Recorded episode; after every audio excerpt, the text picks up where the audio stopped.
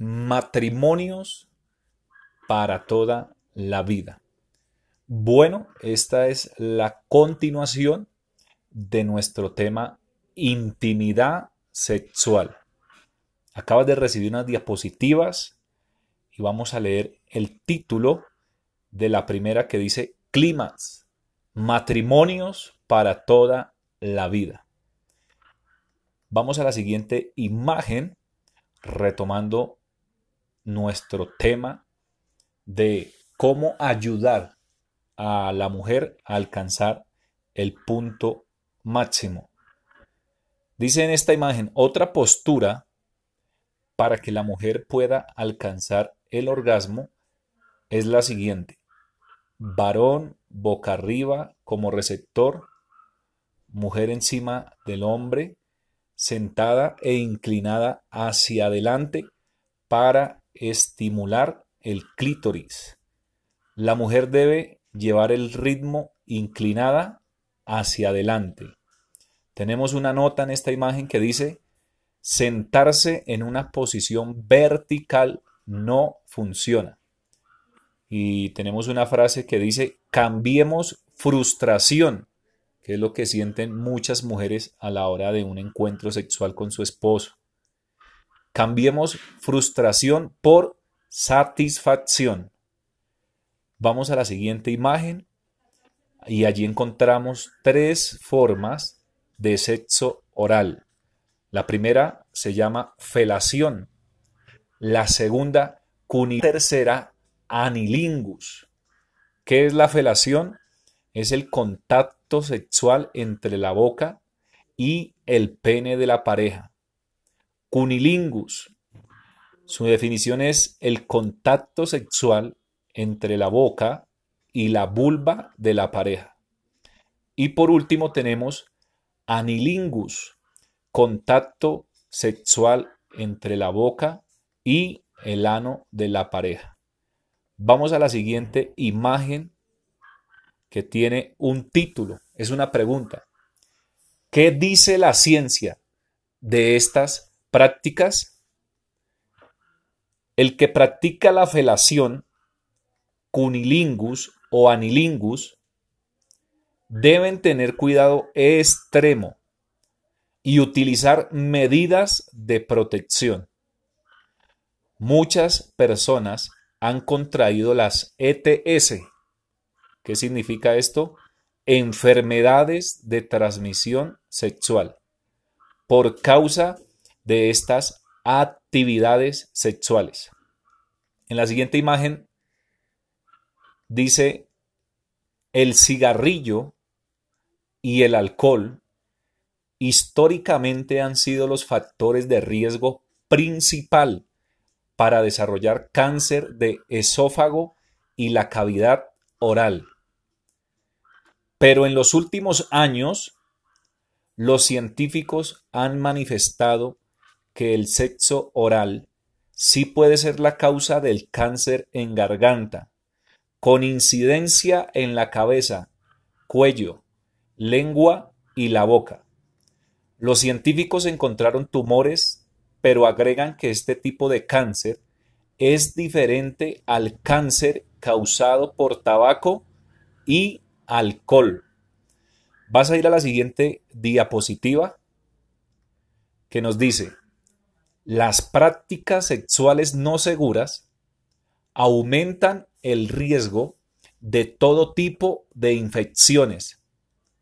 Por esto se hace necesario tomar todas las medidas para prevenir daños a la salud, ya que la práctica del sexo oral sin protección ha ocasionado el aumento en el número de personas infectadas del virus del papiloma humano y otras enfermedades o infecciones de transmisión sexual en la garganta, boca, lengua y otras regiones. Porque muchos desconocen que el sexo oral es una vía de transmisión. En la siguiente imagen encontrarás que durante el sexo oral, la penetración de la lengua recoge las secreciones de la vagina y por lo tanto cualquier infección que tenga la pareja. Ahí tenemos una imagen en la columna derecha eh, de bacterias. El siguiente punto dice, el anilingus genera una exposición alta con las heces de la pareja. Se excretan muchísimas bacterias. Es una de las zonas más contaminadas del cuerpo humano. La función del ano es expulsar desechos altamente contaminantes. Y hasta ahí tenemos eh, lo que dice la ciencia sobre estas prácticas sexuales. Vamos a mirar en las siguientes diapositivas los argumentos teológicos. En la imagen siguiente encontramos este título, Argumentos teológicos, y allí vemos que existen dos posturas en cuanto a la felación y cunilingus. Algunos sostienen que mientras haya un mutuo acuerdo entre la pareja, no hay ningún problema, a menos que alguno no lo desee por alguna causa. Vamos a la siguiente imagen que dice, los argumentos teológicos, algunos son a favor y otros en contra de estas dos prácticas sexuales. Los que están en contra de estas prácticas argumentan que esto tiene que ver más con la lujuria o lascivia, palabra que en el griego significa sin control en la parte sexual, que nuestro cuerpo es el templo del Espíritu Santo y debemos cuidarlo y protegerlo contra cualquier evento que ponga en riesgo nuestra salud.